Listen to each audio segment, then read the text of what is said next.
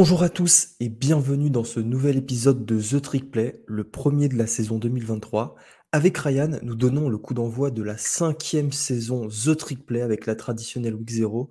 Alors euh, oui, déjà 5 ans, c'est déjà la cinquième saison que The Trick Play couvre du collège football. Une Week 0, Ryan, qui nous a, euh, comme l'an dernier, amené en Europe. Exactement. Donc déjà, bonjour à tous et euh, ça fait plaisir d'être de retour sur un épisode récap du collège football parce que malheureusement, avec mon boulot, je n'avais pas pu vous aider énormément la, saison dernière. Donc donc c'est un retour pour moi, ça me fait plaisir. Et ouais, comme tu l'as dit, Gus, bah, retour en Europe. Déjà, je pense que notre avis il est un peu biaisé en tant qu'Européen, mais c'est toujours un gros kiff en fait de voir des matchs de collège football en Europe, même quand c'est des quand c'est des affiches qui euh, qui pas forcément extrêmement de rêve, comme ça avait été le cas l'année dernière avec Nebraska ou Northwestern. Mais, euh, mais nous, on accueille ça à bras ouverts. Euh, ça aide à l'expansion un petit peu du collège football en Europe. Et, comme d'habitude, bah, on est hyper enthousiaste de voir ça. Et, j'espère que l'année prochaine, on réussira à se choper des places, Gus, pour envoyer quelques membres du podcast, afin enfin de, pouvoir concrétiser un, des objectifs quoi, du podcast.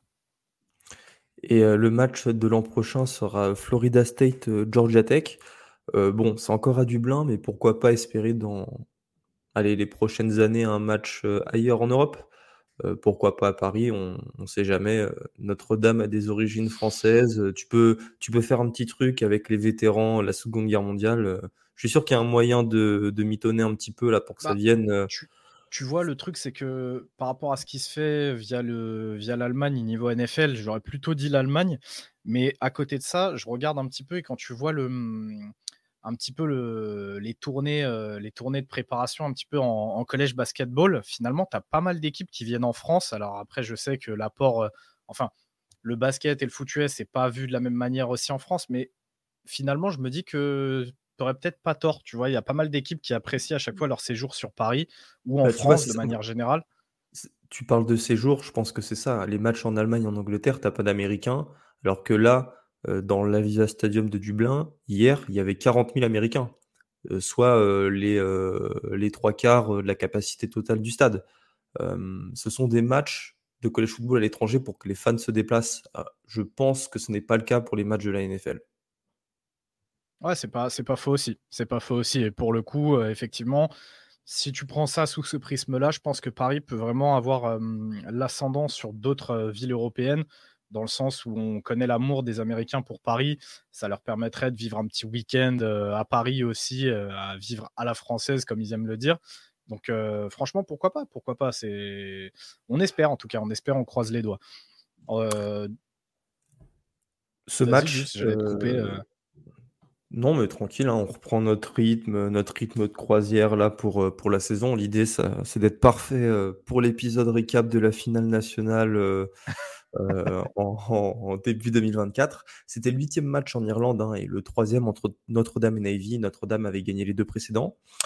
Euh, on passe au match. Alors, euh, on va tout de suite enlever le suspense. Notre-Dame a logiquement remporté cette rencontre sur le score de 42 à 3 c'est un match qui est évidemment qui était intéressant à plusieurs égards. Le premier, c'est que déjà Navy entamait un nouveau cycle avec le départ de Kenuma Talolo après 16 ans de bons et loyaux services dans l'académie militaire. Il a été remplacé par son coordinateur défensif Brian Newberry, voilà, qui a fait ses changements, qui a allé chercher un coordinateur offensif j'allais dire plus offensif, euh, non pas plus offensif, mais qui fait plus de passes, euh, entendez-le dans ce sens-là, parce que vous le savez, ou alors si vous ne le savez pas, Navy pratique la triple option, et donc court beaucoup. Et à Notre-Dame, bah, c'était la deuxième saison euh, de Marcus Freeman, cette sorte de petite reconstruction suite au départ de, Brian Kelly pour, pour LSU à l'intersaison 2022. donc voilà, c'était un match qui était intéressant, intéressant pardon. Pas tant de choses à dire sur la rencontre en soi, sur les faits de jeu. Moi, je propose qu'on passe directement aux conclusions, Ryan, parce qu'on a appris des choses, surtout du côté de Notre-Dame, avec une attaque qui a été, à mon sens, hyper performante. Quelles sont, toi, tes premières impressions?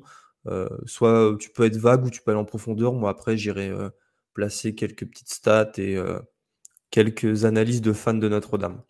Bah, écoute, je je te laisserai le le côté vraiment statistique et côté un petit peu fan de Notre-Dame. Je vais rester, je pense, dans les grandes largeurs, mais déjà, moi, un truc qui m'a plu, c'est que, mmh, vous vous êtes, heu, comportés comme une équipe qui a, qui a les moyens de ses ambitions. C'est-à-dire que, tu vois, l'année dernière, moi, j'en faisais partie, hein, des gens qui, qui attendaient de voir, vraiment la l'année 2 de, mmh, de Marcus Freeman pour justement, juger de son non niveau réel.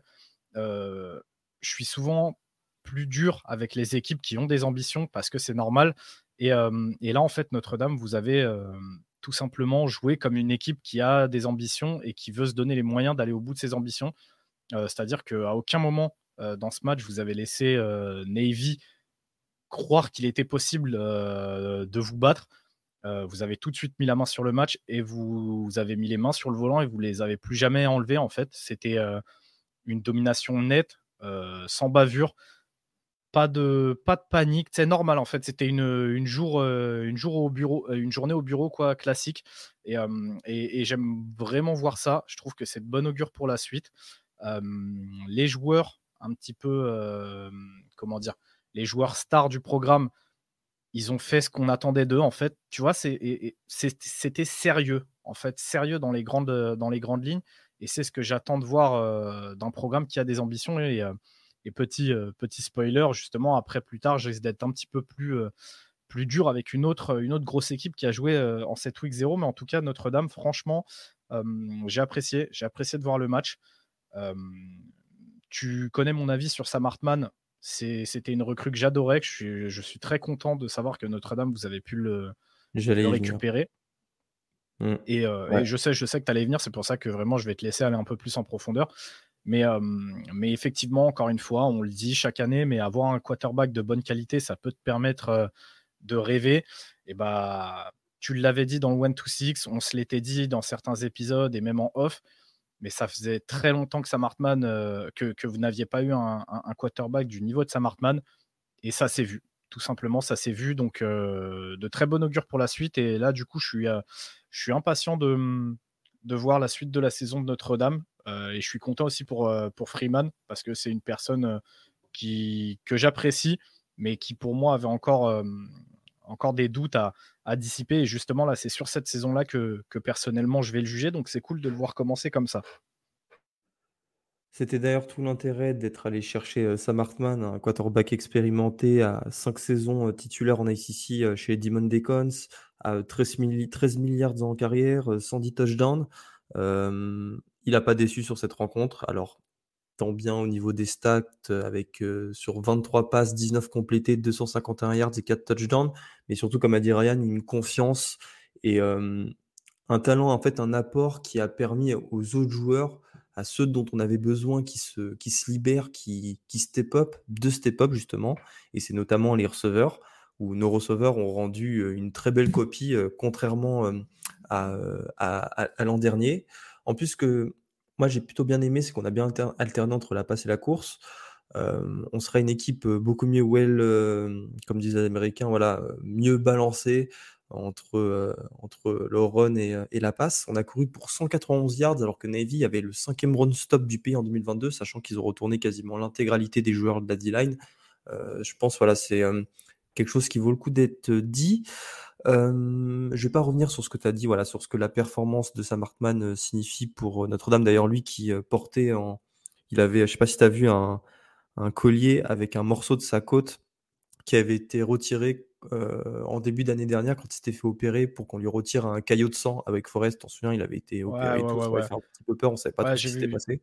j'ai vu le collier. Bah, moi, personnellement, je trouve ça creepy un peu. Tu sais, c'est, mmh, les joueurs, les athlètes en général, heu, tu as beaucoup de superstitions. ah bah, ça Ah, je sais pas, moi, je trouve ça creepy, genre, c'est c'est bah, pas le tu vois, truc que moi je ferais, tu vois? On parle d'athlètes là, par exemple, heu, je regardais les championnats du monde d'athlétisme et d'ailleurs on enregistre quand le relais 4 fois 400 mètres français, heu, est allé chercher la médaille, heu, d'argent. Il y a aussi des athlètes qui ont leur petit carnet, heu, leur journal intime, qui dorment sur la piste et cetera. Voilà, il y a plein de petites superstitions comme ça, ouais, c'est un peu creepy, je suis d'accord, mais il y en a certaines qui sont drôles.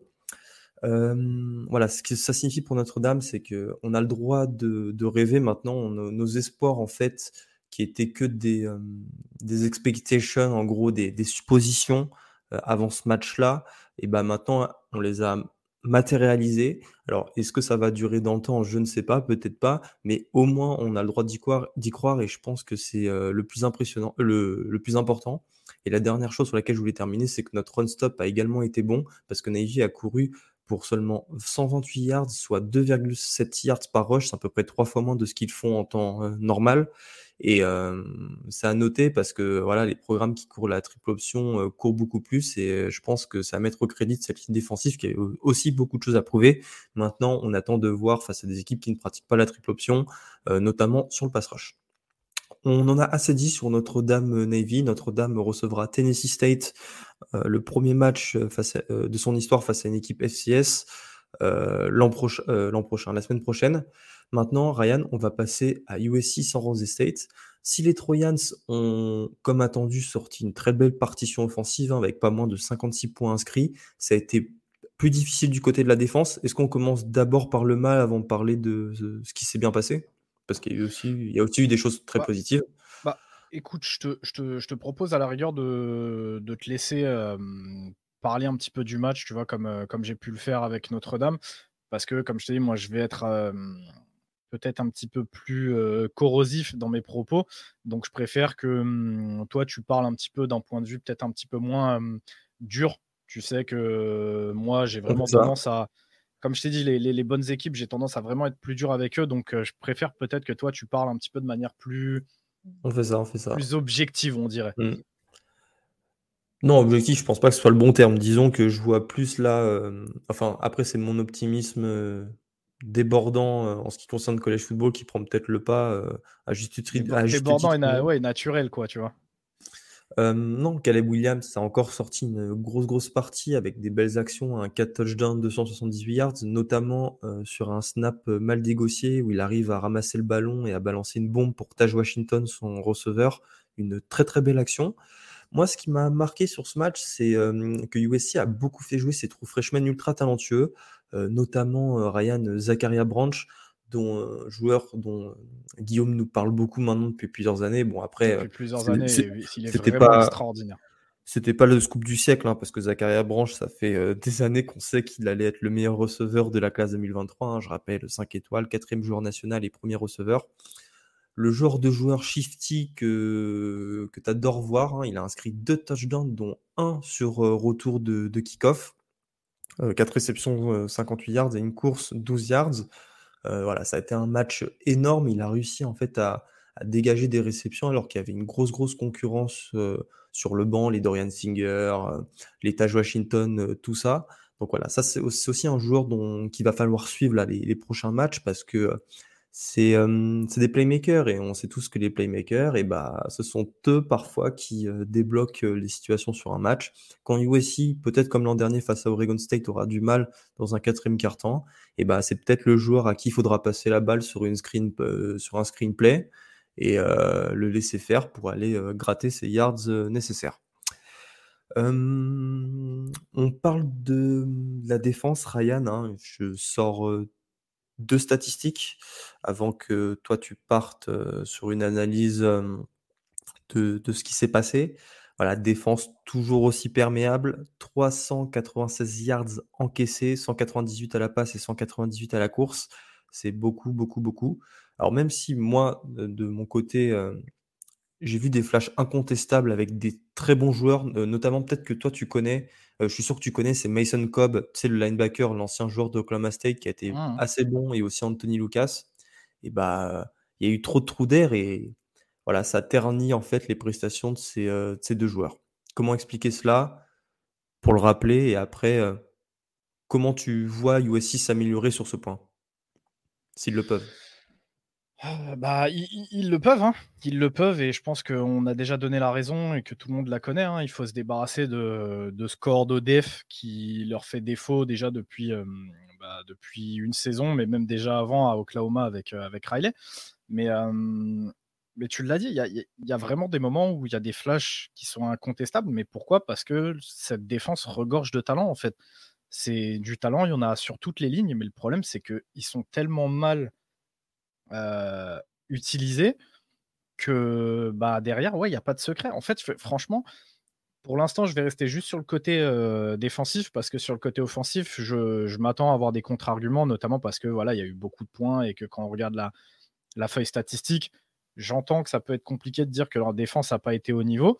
Donc ça, j'y reviendrai après. Mais, mais défensivement, c'est une honte. Défensivement, c'est honteux. Surtout que en phase 2, ils ont le, modeste euh, San Jose State, San Jose. ça bosse bien, hein, attention, ça bosse, bien. Il y a aussi des joueurs de talent, euh, notamment leur quarterback qui fait un très bon match, leur receveur numéro 1 aussi. Mais euh, dans leur défense, il n'y a pas de superstar comme il peut y avoir du côté de, de USC. C'est pas le même recrutement. Et en fait, bah, sur le même match, tu vois une, défense de San Jose qui met quand même des bâtons dans les roues à l'attaque de Lincoln Riley. Euh, à, la, fin de la première mi-temps, il y a 21 à 14. Euh, l'attaque est vraiment pas euh, reluisante. La O-line se fait bouffer de partout. Caleb Williams, pareil, si tu regardes une, si tu regardes seulement la feuille statistique, tu pourrais te dire qu'il a fait un très très bon match. La vérité du terrain, c'est qu'il a quand même eu vachement de mal sur certains jeux. Il est vraiment mis en galère, il se fait saquer. sur l'action que tu disais où il envoie la bombe sur le snap un petit peu gâté, bah, c'est le coverage qui, qui se perd un petit peu justement en voyant le fumble et du coup réflexe de Caleb c'est de s'appuyer sur son gros bras et de lancer un punt et tu as deux receveurs qui sont absolument solo. Mais, mais même cette offense elle a, mis du temps à se mettre en route. En deuxième mi-temps par contre j'ai rien à dire. En deuxième mi-temps Lincoln il a fait ce qu'il savait faire c'est-à-dire utiliser ses, ses talents monstrueux en attaque les mettre dans les meilleures dispositions et ça a roulé tout de suite beaucoup mieux mais ouais, c'est vraiment quand tu vois le comparo entre cette défense de San José et cette défense de, de USC que tu te dis, mais c'est, un scandale. Et en fait, le cordeau def de, San José, tu lui donnes les talents qu'il y a de l'autre côté. Le match n'est pas du tout le même. Et en fait, c'est, c'est le même problème. On en parle et je me répète. Et on va rester dans cette boucle infernale encore bah, pendant un an ou même plus, jusqu'à ce que Lincoln fasse. Euh, un choix qui, je suppose, est dur, hein, parce que c'est, c'est quand même son gars, hein, euh, Grinch. Mais en fait, au bout d'un moment, si Lincoln il veut vraiment aller chercher son titre, il va falloir passer par un moment difficile et, couper les liens avec ce mec-là parce qu'il il te, il te tire vers le bas, mais tout le programme, en fait. C'est scandaleux, c'est scandaleux. Et, vraiment, ils se sont fait rouler dessus à la course. Plus, plus effrayant encore, ils se sont fait rouler dessus à la passe. C'est-à-dire que vraiment. là, je te contredis, pour moi, le plus effrayant, c'est la course. Parce que ah, pour moi, c'est un tout, non, non, mais non, mais oui, non, mais tu vois là, si on doit faire une hiérarchie, je mets la course devant parce que l'an dernier, San Jose State était parmi les 10 pires équipes à la course. Et bon, même si c'était l'an dernier, ça veut dire quelque chose. Et le fait d'avoir pris 200 yards, et eh bah, c'est trop. Non, mais c'est, et c'est surtout, c'est avec la manière. C'est pas, encore une fois, c'est pas juste une question de statistique. C'est vraiment, il y a des moments dans le match où tu vois cette défense de USC s'ouvrir et vraiment, tu n'as plus personne sur une course intérieure, hein, donc sur des courses type dive, tu sais, des courses qui, techniquement, quand tu balances ces jeux-là, tu t'attends à aller chercher 3 yards et allez, si t'en prends 4, c'est vraiment bien, genre c'est extraordinaire. Bah, en fait, le mec court plein centre et d'un coup, en fait, tu te rends compte qu'une fois qu'il a passé euh, les tranchées, il n'y a plus personne autour sur 10-15 euh, yards. C'est pas, pas possible de jouer comme ça. Si tu joues comme ça contre des grosses équipes que tu t'attends à avoir en face de toi en fin de saison, puisque USC est une équipe supposée jouer les, les playoffs, ou en tout cas contender, tu vois. Mais ces équipes-là vont te rouler sur la gueule. Déjà parce qu'elles ont des O-line et des running backs bien plus talentueux, mais aussi parce que de manière globale, elles vont mieux travailler ta défense pour faire en sorte de, s'ouvrir des trous. Et, et c'est Vraiment, on se répète, hein, mais c'est scandaleux. C'est scandaleux, c'est honteux de voir ça. C'est honteux de voir ce talent gâché, mmh. parce que faut, ça aussi, il faut le dire, hein, on a des joueurs qui, en restant dans ce genre de défense-là, vont perdre, entre guillemets, de la valeur et, et, vont pas se montrer, en fait, sous leur meilleur jour, tu vois? Franchement, USC, c'est très préoccupant. Et encore une fois, là, ça leur porte pas préjudice parce qu'en face, c'est San Jose State et quand encore une fois, l'offense, c'est la carry. Mais voyez ça de mon point de vue dans le sens où c'est censé être une équipe contender. Donc le niveau qu'ils ont affiché là, c'est pas le niveau que tu peux te permettre d'afficher quand tu vas aller affronter des grosses écuries du collège football. Maintenant, et euh, pour aller dans le sens de USC, il leur reste 5 rencontres relativement faciles avant de commencer leur calendrier véritablement, où ils se déplaceront à Notre-Dame, après tu Oregon, Utah, etc. Donc, est-ce que sur qu'est-ce que toi tu ferais si tu étais cordeau def pour en 5 matchs améliorer cette défense? Moi, déjà, c'est leur faire faire des drills pour mieux plaquer. Je trouve qu'il y a eu trop de plaquages manqués et c'est la première variable sur laquelle tu peux t'améliorer, non? Mmh, pas forcément, pas forcément. La pour moi, la première variable sur laquelle tu peux t'améliorer, c'est tout simplement le play calling. C'est mettre tes joueurs, en position tout simplement de faire des plays et d'utiliser au maximum leurs capacités pour leur permettre de briller, tu vois? Ouais, mais manifestement, c'est le problème de cette défense, non, le play calling? Toi, si c'est le Bah ouais. problème, pourquoi pourquoi sans raison il s'améliorerait? S'il faut aller Bah, que tu chercher, dis tu parce vois? que tu me dis si Ah moi oui! j'étais cordeau, tu vois? C'est ce que c'est ce que Oui, mais ça ça, c'est la solution pour que USC ait une bonne défense, tu vois? Mmh, mais bien mais bien sûr, parce que je suis désolé, y a moi, il y a une action qui est symptomatique, je crois, c'est dans le 3e quart-temps ou à la fin du 3e quart, ouais, où, il y a un il y a un shift, en fait, sur l'attaque de San Jose State, donc, comment dire? En gros, il y a une espèce de motion et et et je crois que c'est le running back qui part se placer en receveur et heu, le cornerback de USC glisse dans la boîte et c'était un cornerback, heu, assez frêle, heu, je dirais peut-être 5'11 et moins de 200 pounds, quoi. Il glisse dans la boîte et c'est le l'edge, donc le defensive end qui glisse et qui va jouer cornerback extérieur et en fait, tu vois le cornerback qui semble dire à son D-end, tu sais, c'est pas logique, en fait. Toi, reste dans la boîte, va te mettre à ton poste et tu sais, on switch. Il se tourne vers sa touche et visiblement, en fait, bah, Grinch qui a dû leur dire de non, genre restez comme vous êtes et c'est complètement con parce que ça, c'est le genre d'action où en fait, tu vas te manger un big play parce qu'un edge ne pourra pas couvrir de la même manière qu'un corner ou inversement, si ça court dans la boîte, c'est pas ton corner qui est fait pour jouer dans la boîte, tu vois? Et c'est et c'est c'est cette action-là, elle était symptomatique du problème Grinch et du problème, en fait, des mauvais corps de dev, tu vois? C'est donc ouais, non, moi, si tu me disais quoi changer si j'étais cordeau, ça serait ouais, le play calling. C'est le premier truc. Parce que tu peux leur faire bouffer autant de drills de plaquage que tu veux, hein, Gus, autant de drills de couverture, de, de ce que tu veux. Fais-leur bouffer du physique afin qu'ils soient plus durs au plaquage, euh, plus forts, qu'ils puissent mieux se séparer. Si tu appelles des jeux de merde, bah tu vas quand même te prendre des TD dans la gueule en fait et tu vas quand même te prendre des big plays et on l'a vu, tu vois, c'est c'est le problème de, de USC et j'ai peur que ça soit ça encore toute la saison et je pense que je vais encore vriller deux trois fois cette saison en regardant USC. Bref, USC, on, allez, on leur donne encore le bénéfice euh, du doute parce que on regarde euh, du college football et que euh, a envie que USC réussisse tout de même parce que si USC réussit dans une Pac-12 hyper, hyper compétitive, et c'est paradoxal parce que c'est la dernière année de la Pac-12, et ben on sera tous gagnants, euh, les téléspectateurs et, euh, le niveau euh, de la Pac-12. Côté San Jose State, moi j'ai trouvé assez intéressant les Spartans, et notamment Chevan Cordero, l'ancien quarterback d'Hawaii, qui nous sort. bon, il a eu un petit peu du mal à compléter ses passes, mais voilà, c'est un, c'est un mec qui va te faire des plays, quoi. 198 yards et 3 touchdowns. Je pense notamment à une course de 26 yards en 3e et 22, bon, bien aidé par la défense de USC. Mais euh, moi, j'ai trouvé ça plutôt sympa. Et ça m'étonnerait pas que San Jose State aille faire mieux que la cinquième place qui leur a été attribuée par le Mediapol de la Mountain West. Je sais pas ce que tu en penses rapidement avant qu'on passe au prochain match, mais euh, ah ben moi, en je plus, suis, leur, complètement... uniforme était trop cool. Je suis complètement d'accord avec toi. Je, pense vraiment que Cordero a, fait un très bon match. Je pense qu'avec encore un petit peu, un petit peu plus d'expérience, un petit peu plus de coaching, ça peut vraiment devenir un quarterback solide de college football. On le dit assez, on le répète assez, quand tu as un bon QB, ça te permet de faire des jolies choses. Et vraiment, il y a une, très très bonne entente entre lui et ses, receveurs. Euh, notamment bah, le receveur 1 que je te disais, Nick Nash, que moi j'ai trouvé particulièrement bon. Et d'ailleurs, c'est lui qui réceptionne les trois, touchdowns euh, hier soir, du coup. Euh, dont un catch qui est extrêmement difficile, qui prend deux temps, euh, diving catch en plongeant et tout. Euh, vraiment, techniquement, si vous voulez, parlez-en avec Guillaume, il sera plus à même de vous dire à quel point le catch est extrêmement difficile à réaliser. Mais ce que j'ai aimé, c'est que ouais, voilà, justement, tu as Nick Nash qui finit à 6 réceptions, mais derrière, il n'a pas délaissé Charles Ross, qui était son deuxième receveur, en lui mettant aussi 5 réceptions. Et il a distillé un peu de ballon par-ci par-là. J'aime bien, j'aime bien. J'aime, franchement, c'était cool à voir. Je puis soit, je puis soit. voilà, j'ai pas d'autre chose à dire. On va non, on va pas rester sur la sur la côte ouest parce que cette année, c'est pas Vanderbilt qui s'est déplacé, mais Hawaï.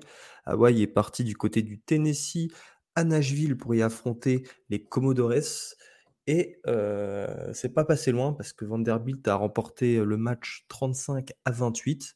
Ryan, ça c'est un, match hyper intéressant. J'ai pris beaucoup de plaisir à le regarder, en, pas en replay hein, évidemment, mais en, résumé le, le, lendemain.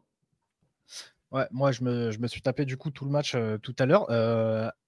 Alors déjà un truc qui me choque, c'est ta prononciation de Commodore. Pourquoi les Commodores?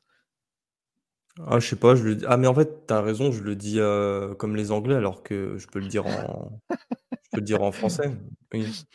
non, mais tranquille, c'est pour te faire chier, c'est juste pour te faire chier. Euh, ouais, match, euh, match hyper agréable. bah, comme on l'avait dit dans le 1-2-6, franchement, les deux équipes sont vraiment en train de très bien se reconstruire. Enfin, très bien se reconstruire avec leurs armes, hein, entendez-moi. Mais, mais une fois de plus, cette année, on va avoir un Vanderbilt qui va pas être forcément facile à aborder. Hawaii, ça se reconstruit aussi vachement bien avec leurs armes. Et ouais, match, match hyper plaisant. Après, je t'avoue que j'ai pas de, mmh, j'ai pas spécialement de d'action incroyable. Si, il y a le retour, il y a le retour de coup de pied de McGovern, je crois, qui est le returner de, Vanderbilt. McGowan. Euh, ultra explosif, c'est typiquement le joueur de, de, SEC, très physique, euh, changement, de, changement de rythme et tout, euh, très très beau retour de coup de pied. Mais sinon, il n'y a pas de. J'ai pas le souvenir comme ça d'une action hyper mythique ou quoi, mais, mais dans l'ensemble, c'était un match quand même vachement ouvert, avec des plays bien réalisés. Donc, si vraiment vous avez envie de, de, vous faire un match là en attendant les matchs de la Week 1, franchement, je vous le recommande ou à la rigueur comme a fait Gus, c'est-à-dire en, regardant un résumé d'une vingtaine de minutes. Ça, dure 10 minutes euh, sur YouTube. Mais ouais, franchement, très, bon match, très plaisant. Et vous verrez qu'à 3 minutes de la fin du quatrième quart-temps, Hawaii a, a, failli réaliser un side kick. Le problème, c'est que le joueur qui a recouvert le ballon était euh, sorti de quelques centimètres euh, du terrain. Donc voilà, il a été annulé. Ça aurait permis de mettre Hawaii dans de bonnes dispositions. Et après, en fait, sur le jeu suivant, enfin sur le, l'action suivante de l'attaque, il restait pas assez de temps à Braden Shager, le quarterback, et donc du coup il a forcé et s'est fait intercepter. Et Braden Shager a fait un beau match malgré ses deux interceptions, hein, avec euh, une fiche de stats à 27 sur 35, 351 yards et 3 touchdowns. Euh, voilà, c'est le. On dit toujours Hawaii, c'est un programme qui a toujours des beaux quarterbacks. Là, ça, marche par tranche de, de 5 ans. En plus, il a un bon receveur, Steven McBride, l'ancien des Jayhawks de Kansas, à 98 yards et 2 touchdowns. Euh, et côté Vandy, si je dois. Hum, tu parlais de Jaden McGowan, tu as aussi Will Shepard, mais ça pour le coup il est plus connu, qui a fait un gros match. Shepard qui a fait un bon match, ouais. Avec deux touchdowns. Et euh, j'ai pas peur de dire que c'est euh, l'un des meilleurs duos de receveurs de sec cette année. Du moins, c'est à la week 0, à la week 1, un duo de receveurs qui a déjà un petit peu prouvé, ce qui est peut-être pas encore le cas des mecs à Bama ou à Georgia, mais ça arrivera certainement en cours de saison. Non, mais je pense que comme d'habitude, le fait que ce soit euh, comme d'habitude, le fait que ce soit Vandy, je pense que c'est un petit peu sous-côté, tu vois. C'est pareil, c'est ça, c'est typiquement le genre de duo. Si tu les mets dans une offense un petit peu plus, euh, comment dire, tu vois, un petit peu plus euh, coté, un petit peu plus connu, avec un quarterback un petit peu plus gunslinger, ça peut vraiment envoyer des jolis stats, je pense. Et euh, Swan, le quarterback de Vanderbilt, a aussi fait un match sympa à 19 sur 30 à la passe, une trois centaine de yards, c'était cool. Petite pause dans notre résumé des matchs, Ryan. On va partir sur un débat. Alors euh, là, je vais débiter et après, tu vas me dire ce que tu en penses. Il y a trois nouvelles règles en college football pour réduire le temps des matchs. Alors, ce qu'il faut savoir, c'est que c'est pas la première fois que ça passe euh, euh, que cette idée passe par la tête de la NCA. Hein. Elle avait déjà en 2006 voulu réduire la durée des rencontres avec euh, deux changements de règles. Le premier, bah, sur le coup d'envoi, en fait, sur le coup d'envoi, le chrono démarrait lorsque le ballon était botté et non lorsque l'équipe receveuse le touchait. Donc, du coup, en fait, ce que l'équipe qui recevait le ballon, euh, voilà, voilà, usait de cette règle pour prolonger le temps de jeu à la fin de la première mi-temps ou du quatrième quart-temps. Et à chaque changement de possession, le chrono démarrait lorsque l'arbitre mettait le ballon au sol, en fait, comme en NFL, et non quand le centre snappait. Ça avait eu pour conséquence de réduire de 10% le nombre de jeux hein, sur la saison 2006 et de 14 minutes la durée d'un match. Mais un an après, la NCA est revenue sur la décision face aux critiques, notamment des coachs. Et là, euh, voilà, la NCA est revenue au, euh, avec, avec de, nouvelles idées pour 2023 avec les trois règles suivantes. Je les précise, Ryan, tu me dis si j'ai pas compris ou alors si j'ai pas si bien expliqué. La première règle, c'est que l'horloge continue à tourner après un first down, sauf lors des deux dernières minutes de chaque carton. Ça, c'est la règle la plus importante. Deuxième règle, impossibilité de prendre plusieurs temps morts d'affilée. Euh, voilà, Ryan, euh, est-ce que pour cette deuxième règle, qu'est-ce que tu en penses rapidement? Et je passe vite fait à la troisième. Est-ce que tu penses que c'était nécessaire ou est-ce que tactiquement, ça a un intérêt pour les coachs de prendre deux temps morts d'affilée? Est-ce que tu as un exemple, par exemple? Tactiquement, pour moi, ça peut avoir un intérêt, mais c'est tellement situationnel que. En fait, voilà, tu peux, tu peux interdire. Quoi. Bah ouais, en soi, vraiment. Même mmh. toi, est-ce que de mémoire, tu as un, un match comme ça où un coach a fait usage de plusieurs temps morts d'affilée? Non, c'est très, très, très, rare. Mmh. Non, mais même, c'est hyper rare. Les, les, le, je crois la seule fois où j'ai vu ça, c'était soit pour freeze un kicker en fin de match deux fois, soit pour. Euh, parce que je crois que le mec, en fait, avait a pris un temps mort pour installer un trick play. Euh, il avait envoyé son équipe sur le terrain et ça commençait à. Tu sais, les mecs n'arrivaient pas à se placer et tout, donc il avait repris un temps mort mais je crois que j'ai dû voir ça deux fois peut-être dans ma vie, voire peut-être moins. Franchement, c'est pour moi c'est anecdotique. Alors oui, il y a peut-être un intérêt, mais comme je te dis, c'est tellement situationnel qu'en vrai, c'est pas un truc que nous, en tout cas, on va pas en on va pas en ressentir l'effet du tout, je pense. Mais genre vraiment pas du tout. Peut-être contrairement à la troisième règle, alors euh, c'est l'explication de Guigui, parce qu'en fait, vous le savez tous, à la fin, euh, euh, avant, en fait, si à la fin de chaque carton, l'horloge était à zéro, mais qu'il y avait une faute sur la dernière action de, de ce carton, tu pouvais pas finir sur un flag, ce qui faisait qu'il y avait un, jeu gratuit en quelque sorte.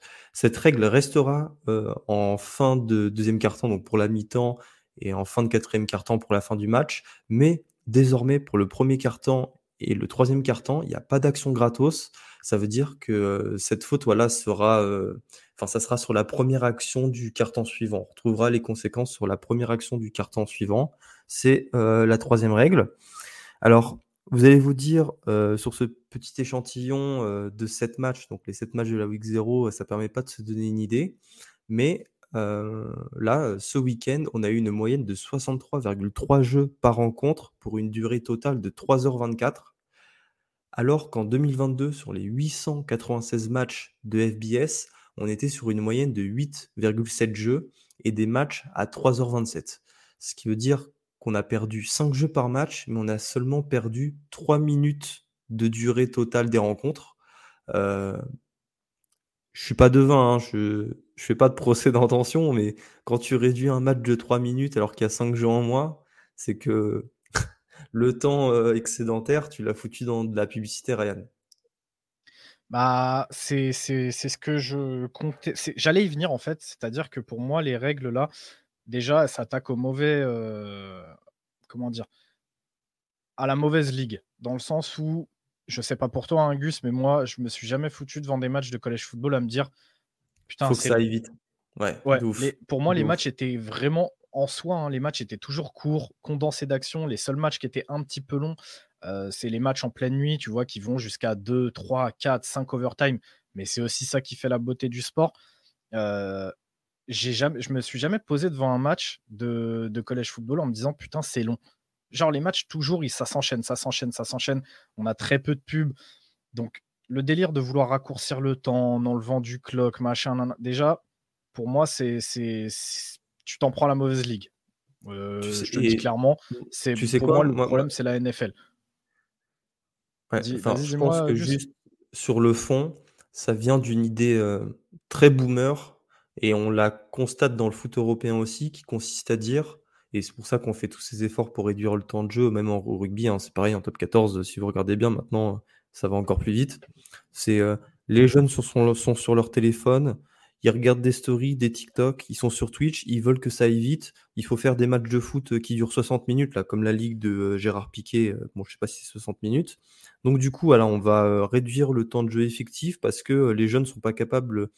Euh, c'est très paternaliste. Hein, les jeunes ne sont pas capables de s'y intéresser. Donc du coup, on va leur faciliter la tâche, quitte à bon là, ça tue pas le, sport en soi parce que au final, on est d'accord que c'est une règle qui existe en, NFL. Hein, l'horloge qui continue à tourner après un first down. Mais voilà, il y a un côté très paternaliste que moi je que dénonce et que j'aime pas du tout. Et moi, ça m'emmerde parce que tu vois, là, l'autre jour, quand m'a mal lancé, enfin, j'avais pas envie, que ça dure longtemps, tu vois. Que ça rajoute 20 minutes de plus, bah, pour moi, c'était pour mon plus grand plaisir. Et j'étais un petit peu frustré à la fin du premier quart-temps qu'il se finisse aussi vite. Ah mais bien sûr, bien sûr, bien sûr. Et, mais après, j'ai envie de te dire, ça c'est un débat, on pourrait en parler pendant des heures, parce que tu peux le voir sous plein d'angles différents. tu as des équipes que ça va pas du tout déranger parce que c'est des équipes qui sont habituées à jouer en up tempo, en no huddle et que ça, donc eux ils s'en tapent, tu vois, ça va jouer, jouer, jouer, jouer, jouer, ils s'en foutent, ça changera rien pour eux, puisque dans tous les cas, le, chrono tournait quand même beaucoup. Tu as d'autres équipes que ça va vraiment gêner. Là, pour le coup, je pense plus à pas mal d'offense en, en, SEC, par exemple, qui ont un style d'attaque un petit peu plus pro-style, où ça aime bien prendre son temps, laisser le chrono un petit peu couler entre chaque action, tu vois. C'est un game management qui n'est pas forcément le même. D'un autre côté, tu peux aussi le voir sous un angle en disant, mais ouais, mais on va de plus en plus vite, de plus en plus vite, de plus en plus vite, sauf qu'au final, ça, ça installe aussi une certaine fatigue en plus physique, mais aussi mentale sur les joueurs, sur les coachs, parce que tu as aussi des coachs qui parfois bah, sont habitués à avoir leur, euh, leur, chrono, se calmer un petit peu, ils ont le temps de réfléchir un peu plus. Là, ils vont devoir jouer, jouer, jouer, jouer, jouer. On va peut-être avoir des coachs qui vont être éreintés après des saisons de foot, même pour nous, les viewers. Quand les matchs ils vont s'enchaîner, s'enchaîner, s'enchaîner, en fait, sur une durée très très courte, bah, tu vas taper un match, ça se trouve, tu vas être cuit d'avoir regardé le match parce que bah, tu n'auras pas pu faire ces petites pauses que tu avais l'habitude de faire avant. Tu peux vraiment le prendre en fait, de... Tu peux, ah, ah, c'est vrai, ouais. Bah ouais, tu vois, c'est nous, par exemple, nous, on est habitué à, avoir trois, trois matchs, on va dire en moyenne, par journée de, collège football. Moi, ça me fait mal à la tête à la fin. Si les matchs ils se passent en 1h30, mmh. t'as ce qu'avant tu avais en 3 heures, ça c'est pareil, tu bouffes, tu bouffes, tu bouffes, tu bouffes. Dès qu'il y a une pause, une pub, dès que la pub elle se finit, ça reprend vite, vite, vite. Tu as l'appel des jeux, vite, les joueurs ils se replacent, ils rejouent. C'est éreintant en fait. C'est éreintant, que ce soit pour les joueurs, pour les coachs, pour nous. Et justement, bah tiens, les coachs, est-ce que toi, avec cette règle comme en 2006, tu penses qu'on pourrait observer bah, des comportements similaires, donc c'est-à-dire étranges, tu vois? Comment les coachs vont pouvoir utiliser cette règle pour répondre à leur, à leur dessin, tu vois?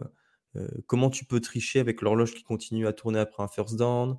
Ou avec, avec la troisième, là, tu sais, s'il n'y a pas d'action gratos après une faute sur le dernier jeu du premier ou du troisième quart-temps Est-ce qu'il y a un bah, moyen de contourner de déjà, la, troisième, je, ne pense pas, parce qu'ils ont gardé l'essence du truc, c'est-à-dire euh, pas de fin de mi-temps ou de fin de match euh, euh, sur un flag. Donc en fait, on, gardera ces petites, comment dire, ces actions coup près où, tu peux pas te permettre en fait de faire une faute, parce que dans tous les mmh. cas, l'équipe va jouer son dernier jeu, tu vois. C'est ça, tu vois, elle aura cette dernière cartouche, donc je pense qu'ils ont quand même gardé l'essence. ça s'entend, je trouve pas ça trop con. La première, comme je t'ai dit, pour moi, je trouve que c'est un, non-débat dans le sens où ce c'est pas quelque chose qu'on avait besoin, nous, en collège football, j'estime en tout cas, de ma modeste place. Hein. Maintenant, comment les coachs pourraient s'en servir? Franchement, je... Ça différera pas plus d'avant, c'est-à-dire qu'une équipe qui sait qu'elle domine, je te dis une connerie, hein, mais demain, tu fais un Alabama contre bah, Jacksonville State, par exemple Bama sait qu'elle va avoir l'ascendant sur elle normalement en termes de talent, bah, ils vont juste leur rouler dessus à la course. Et vu que le temps va s'égrener encore plus vite qu'avant, bah, en fait, ça donne encore moins de cartouches pour Jacksonville State de faire quelque chose, tu vois. Parce que bah, Bama va faire que de la course, que de la course, que de la course, bulldozer en fait. Et déjà que avant comme ça, le temps s'égrenait vite, je te laisse là imaginer si en plus le chrono s'arrête plus. Euh, putain, il y a des matchs. C'est limite dommage pour les petites équipes qui auront. Bah euh, oui ont déjà peu de cartouches et qui en auront encore moins. C'est ça ce que tu veux me dire? Bah ouais, parce qu'en fait, bah, pareil, hein, j'ai pris, deux équipes. J'ai pris vraiment deux équipes au hasard, hein, histoire de dire, tu sais, on a le petit poussé et on a l'ogre. Putain, as, déjà, tu, tu vas galérer déjà pour arrêter leur jeu au sol pour pas dire impossible. Et en fait, les mecs mmh. vont juste t'écraser et eux, on va leur rendre la balle. Bah, tu auras déjà euh, un quart temps et demi qui sera passé. Tu vois C'est une, une règle pour les riches. Bah ouais. Bah un petit peu. Un petit peu. C'est, en tout cas, c'est, quand tu me dis comment moi en tant que coach je l'utiliserais, bah, c'est comme ça. Ok, ok. tu vois, on, sait qu'on vit à une époque où tu as beaucoup de gens qui veulent voir des jeux explosifs à la passe. Bah, malheureusement, dès que tu vas vivre un match grosse équipe contre petite équipe, ça va juste snowball le problème dans le sens où bah, tu as la grosse équipe qui va vite marquer. Et ensuite, quand elle va récupérer la balle, bah, elle va bouffer le temps comme une cochonne parce qu'elle peut se le permettre, tu vois. Et tu parlais de Jacksonville State. Jacksonville State a joué ce week-end pour leur première rencontre de l'histoire, de leur histoire en SBS, la première division 1A pour les nouveaux, hein, la meilleure division universitaire. Et les Gamecocks l'ont remporté face à UTEP sur le score de 17 à 14, University of Texas at El Paso. Jacksonville State, entraîné par un nom que vous connaissez normalement, Rich Rodriguez. Rich Rodriguez, c'était le coach de West Virginia en 2007 lorsqu'ils ont sorti leur saison historique. Et plus récemment, il a été le coach de Michigan. Bon, c'était des moins belles années pour Michigan. Ça explique d'ailleurs pourquoi il est à, à Jacksonville State aujourd'hui, sans manquer de respect aux Gamecocks. Sur le match, il faut quand même noter la fin de rencontre bizarre du UTEP avec un play calling affreux parce qu'ils euh, étaient en position de, à 17-14 de passer devant et en troisième et 1, ils n'ont pas fait le choix de courir, ils ont fait le choix de faire une passe et en quatrième et 1, ils tentent une fade. Alors, j'ai rien contre les gens audacieux et je pense d'ailleurs que c'est une grande force du college football. Parfois, faut être un peu fou, mais tu te déplaces à Jacksonville State, tu as besoin de cette victoire pour te qualifier un bowl. Tu n'avais pas un moyen de, d'assurer voilà, cette première tentative. voilà, moi, ça me laisse un petit peu perplexe, surtout qu'il restait plus d'une minute à jouer et c'était à quelques encablures de l'embut. Donc voilà, je, UTEP a été aussi très gentil avec Jacksonville State, mais qu'importe, c'est Jacksonville State qui a gagné. On donne la palme aux gagnants. Je, tu vois, je suis même pas forcément d'accord avec toi en disant qu'ils ont été gentils. C'est tout simplement que Jacksonville State est arrivé avec une, une agressivité, euh, que ce soit dans le play calling ou même sur le terrain, paré à la FBS en fait. Tu vois, les mecs ont vraiment réussi à passer cette marche. C'est franchement match très plaisant à voir. Euh, peut-être pas du côté technique, mais comme je le disais pendant le 1-2-6, c'est le genre de petit match où en fait, ce mmh. que tu vas perdre en technique, tu vas le gagner en agressivité et en physique bah, ça a été ça. Les mecs jouaient comme des morts de faim, ça se jetait sur tous les ballons. Euh, chaque opportunité, ça l'a joué à 100%. Et franchement, le visage qu'a montré Jacksonville State, c'était très agréable, euh, Gus. Et la bonne euh, traduction justement de la dite agressivité dont tu parles, c'est que sur cette fameuse fade en 4 et 1, et bah, elle est interceptée par un joueur de Jacksonville State. Donc voilà, tu as raison. J'aurais dû le voir du côté de, de Jacksonville State. On a eu sinon un déplacement de UMass à New Mexico, à New Mexico State, les Aggies à Las Cruces, euh, dans l'état du Nouveau-Mexique, et les Minutemen l'ont remporté 41 à 30. C'est un petit exploit, même si en face. upset, hein, Gus. Hein. Ouais, c'est, un, c'est carrément un upset et un exploit, upset, euh, utilisez le mot que vous voulez, parce que euh, certes, New Mexico State n'est pas une grande équipe, mais UMass est une équipe nulle à chier. Euh, dans le 1-2-6, euh, je m'amusais de dire que sur les, euh, sur les cinq dernières années, ils ont remporté genre quatre matchs, en fait un match tous les ans. Tous les ans, ils font une victoire, 11 défaites, et la seule victoire, elle est toujours face à une équipe FCS de moyenne facture, on va être gentil. Et en plus, ils ont réalisé un carton offensif. parce qu'en 2022, ils n'inscrivaient que 12 points par match. C'est famélique, 12 points par match. C'était le plus petit total du pays. Et là, sur cette rencontre, eh ben, ils en ont inscrit 41. Euh, tu passes littéralement de 4 yards par jeu à 7,2. Euh, tu doubles presque ta marque et ça, c'est vraiment super. Euh, comment expliquer ce résultat? Alors, tu en avais très justement parlé dans 1-2-6, hein, notre avant-match sur Twitch, qu'il y a eu une injection de talent opérée par Don Brown, le head coach de UMass, ancien défensif coordinateur que vous pouvez voir dans la série d'Amazon consacrée à Michigan qui allait chercher 22 transferts, dont plusieurs d'Arizona, donc des joueurs du Power 5. Du Power 5. Et s'il allait chercher ces joueurs à Arizona, je crois près d'une dizaine, c'est parce qu'il était euh, défensif coordinateur là-bas avant de prendre les rênes de son alma mater. Euh, voilà, donc cette injection de talent explique euh, ce, ce, résultat, et aussi parce que la défense a été ultra agressive, avec trois turnovers provoqués, dont deux interceptions et un pick six d'un ancien Irish hein, qui était aussi passé par Arizona, Isaiah Rutherford. Je profite de ce moment-là, de ce moment-là parce que je pense qu'il sera jamais cité dans un autre podcast euh, euh, que celui-là après cette rencontre. Il y a moyen. Et euh, voilà, mérité, mérité pour UMass qui met fin à une série de 15 défaites consécutives face à des équipes FBS, beaucoup 15 défaites, et c'est leur première victoire à l'extérieur depuis 2018. Comme quoi, toutes les séries ont une fin. Oui, enfin, et ça fait plaisir pour eux. Ça fait plaisir pour eux, c'est le travail qui est récompensé, donc tu l'as dit, mérité. Et si vous vous rappelez de Teizun Pomachan, qui était le quarterback remplaçant de Trevor Lawrence à Clemson, figurez-vous qu'il est aujourd'hui à UMass. Et il a lancé 192, 192 yards et a couru pour 96 yards. On passe aux actualités. Euh, on va en sortir quelques-unes et on va commencer par, euh, par LSU, euh, Ryan, avec notamment Will Campbell, votre left tackle qui récupère le numéro 7. Ouais, numéro 7 emblématique de, mm, du programme de LSU qui, qui récompensait jusque-là des, des joueurs assez, comment dire, assez talentueux, on va dire, et qui, euh, qui représentait beaucoup pour le programme. Euh, Brian Kelly a décidé d'en faire un numéro euh, qui récompenserait le joueur le plus talentueux qui est natif de l'État, donc de Louisiane. Et, et, pour la première fois, je crois que c'est la première fois du programme que ce numéro ne va pas une skill position. Donc, pour ceux qui ne savent pas, une skill position, c'est un poste receveur, running back, DB, linebacker. et première fois du programme que ça vient du coup un lineman. Euh, je trouve ça cool de la part de comment dire de la part de Brian Kelly de le donner à un lineman euh, parce que euh, c'est très important de les récompenser. on sait que Brian Kelly aime ses linemen, donc je trouve ça vraiment cool.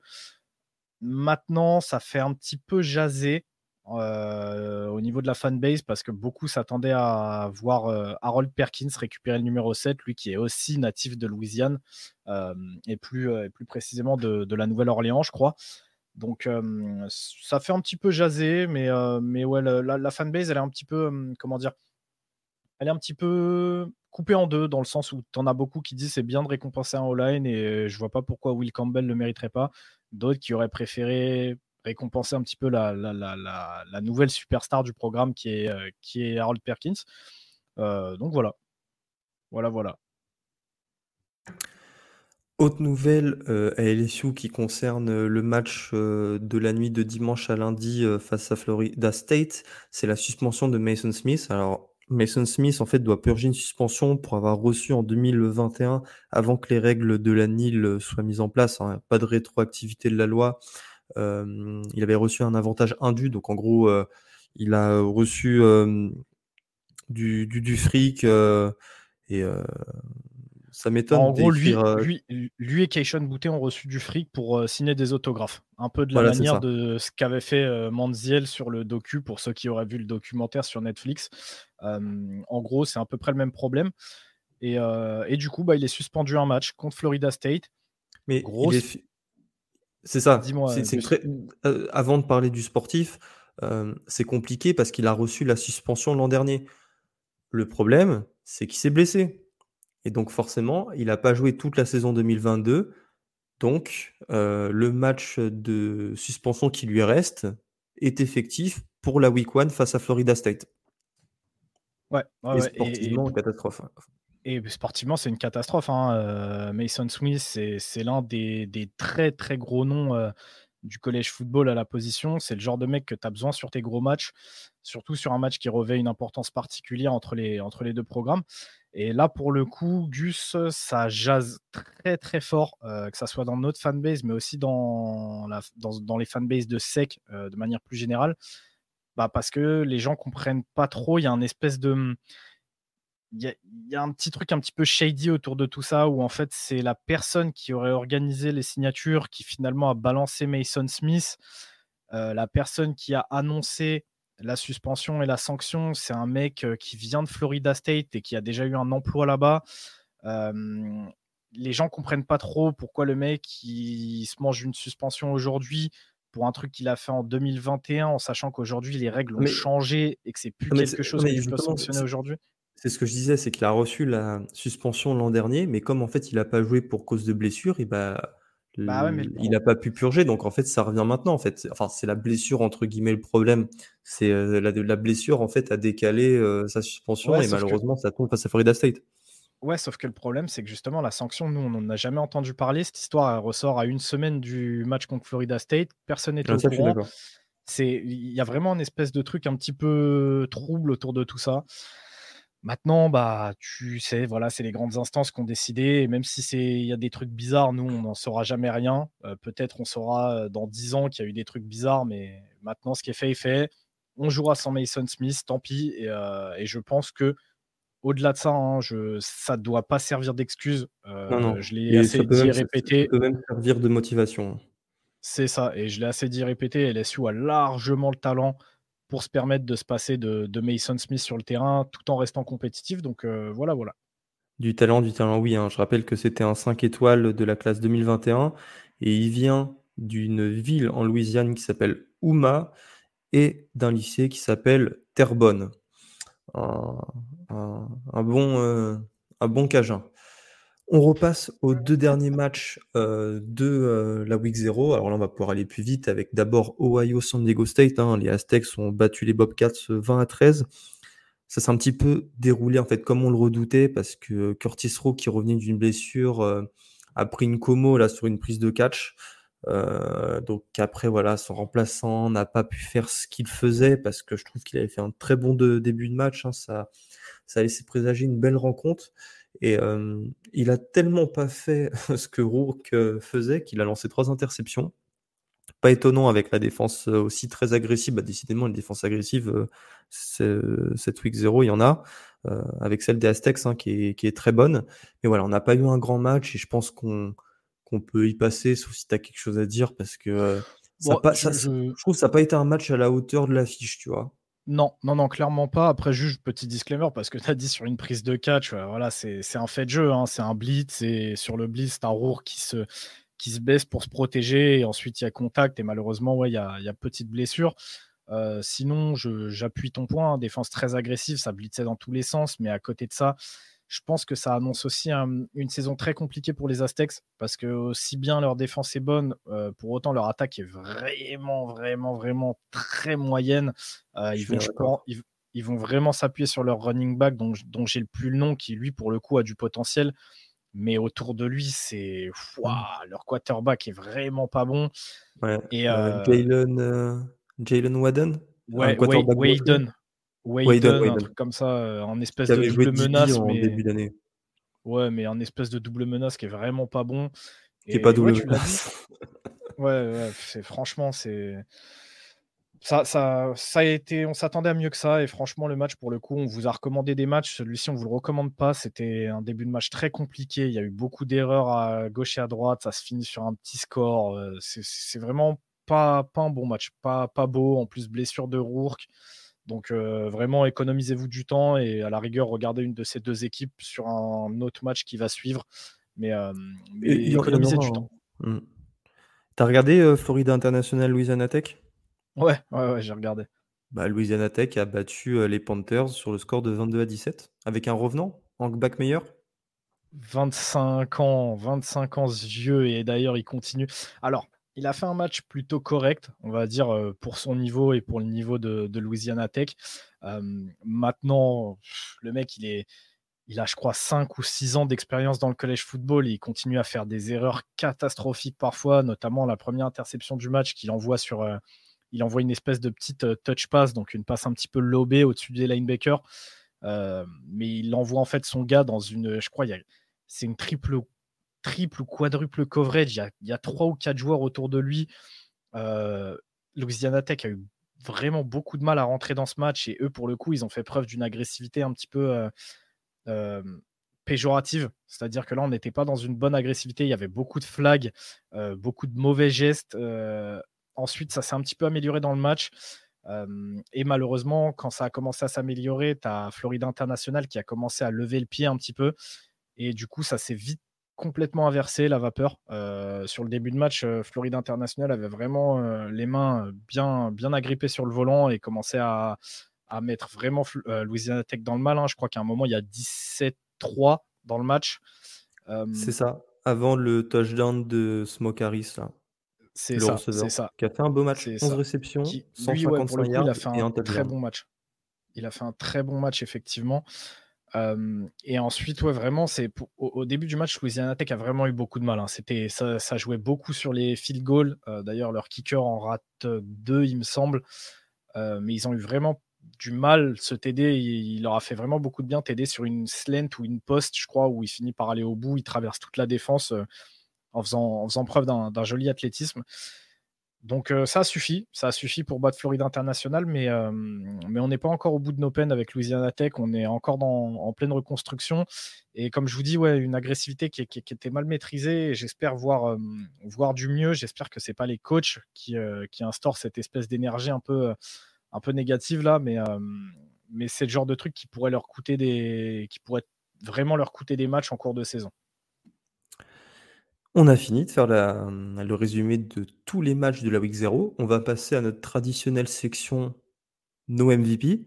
Ryan, quel, a été ton MVP euh, de cette week 0 Il n'y a, aucun, a aucun suspense, donc plutôt que de te donner le mien, je vais te laisser donner le nôtre, parce que le, nôtre on a, tous le même. Celui, et celui de notre sondage euh, sur euh, Twitter hein, avec 112 votes.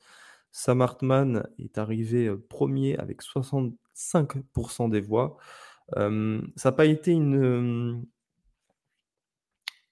comment dire, une, semaine, et ça s'explique aussi par le, nombre, le nombre faible de matchs très prolifiques. Hein. On n'a pas eu de T de running back à 260 yards ou un receveur à 250 yards. mais je pense que voilà, c'est mérité pour Sam Hartman. Hein. je rappelle ses statistiques 251 yards et 4 touchdowns à 19 sur 23 capitaine de cette équipe. il y avait quelque chose, vous voyez, c'est celui qui jouait le match le plus important de la semaine, il a répondu présent, il y avait quand même beaucoup d'attentes. je pense que ça lui revient, ça lui revenait de droit que de le considérer comme le MVP. Puis on en profite, hein, c'est la week 0, ça sera peut-être pas le cas les, les 12 autres semaines. Donc on le choisit, on le choisit ce soir. Ouais, on le choisit un petit peu de manière unanime. Et sinon, petit, petit shout-out à, Zakaria Branch, par contre, que j'ai vraiment, que j'ai vraiment kiffé. Lui, ça va être. Euh, on va, s'amuser avec lui, je pense. Ouais, il y a moyen. Il y a moyen de le voir abonné aux, grosses, aux grosses actions pendant bien. Il est quoi Il est true freshman, donc pendant trois ans. Hmm. Ouais. on va le voir, je pense, pendant trois ans, euh, qui fait sa life. Euh, surtout, encore une fois, on le dit, hein, mais les offenses de Lincoln Riley. C'est abonné aux highlights, donc notez bien le nom, vous risquez de le voir pendant un moment. Voilà. Euh, le premier épisode est dans la boîte, Ryan. J'ai plus qu'à te remercier. On n'a rien oublié, il me semble. Hein. Non, je pense pas. Je, pense, qu'on a rien oublié. On a bien préparé cet épisode. c'est ça, c'est ça. Euh, et, ouais, bah écoute, fin de premier épisode et, euh, c'est reparti, Gus. Ça y est, la saison, la saison elle est mmh. lancée, frérot. Et la week one, en plus, Ryan ne commence pas samedi. On aura des matchs dans la nuit de jeudi à vendredi, avec notamment un, déplacement de, déjà de Nebraska Minnesota et enfin la cerise sur le gâteau, un déplacement de Florida à Utah. Euh, ça, ça on, est vraiment bien. Et après, dans la nuit de vendredi à samedi, il y aura un, il y aura un duel entre les deux Miami, Miami à Ohio et Miami en Floride. Euh, voilà, il y a de quoi manger. Restez sur The Trick Play, vous aurez toutes les informations. Il y aura les live tweets. Euh, on va exploiter Elio là, euh, cette semaine pour qu'il fasse le live tweet. Euh, et, voilà, Ryan.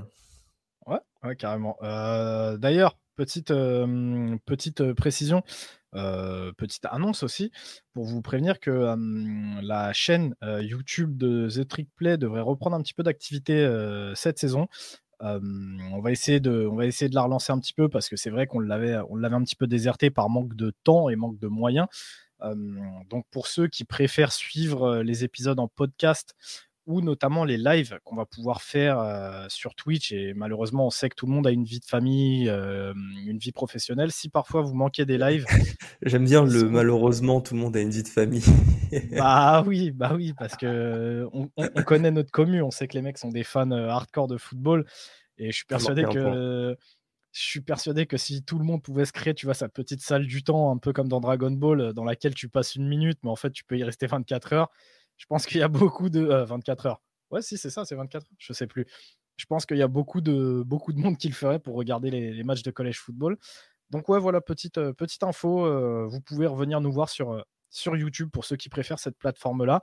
On essaiera d'y mettre, donc, comme on vous a dit, tous les podcasts et la plupart de nos lives, de, de nos rediff live.